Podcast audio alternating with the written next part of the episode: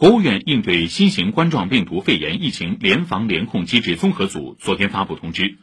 要求进一步推动核酸检测结果全国互认，切实便利群众出行。通知指出，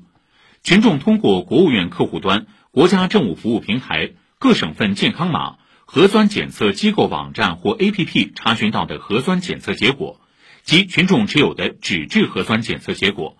凡在当地防控政策有效时间内的，具有同等效力，各地在查验时都应当予以认可。严禁以本地健康码没能查询、没有在本地开展核酸检测等为由拒绝通行、拒绝群众进入公共场所、乘坐公共交通工具，不得要求群众重复进行核酸检测。